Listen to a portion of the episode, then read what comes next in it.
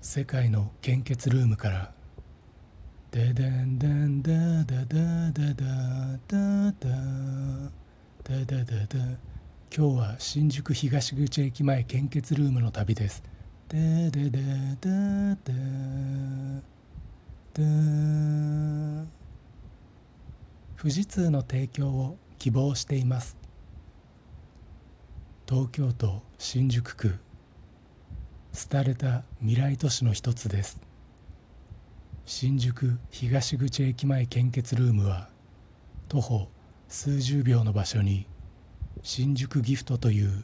別の献血ルームがあり都会ではよくあるセブンイレブンとセブンイレブンが近いところに立地しているあの現象だと思ってください。今回行く新宿東口駅前献血ルームはビルの10階にあります。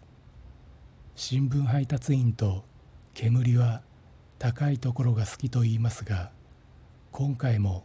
新宿東口駅前献血ルームには新聞配達員さんがいました。新聞配達員さん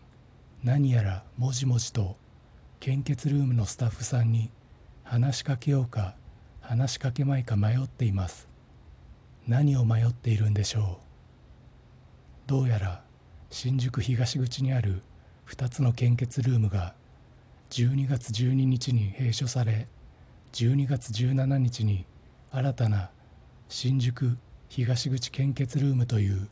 日本最大級の献血ルームがオープンするみたいなのですがその告知ポスターを写真撮影していいのか迷っていたみたいです。愛おしいですね。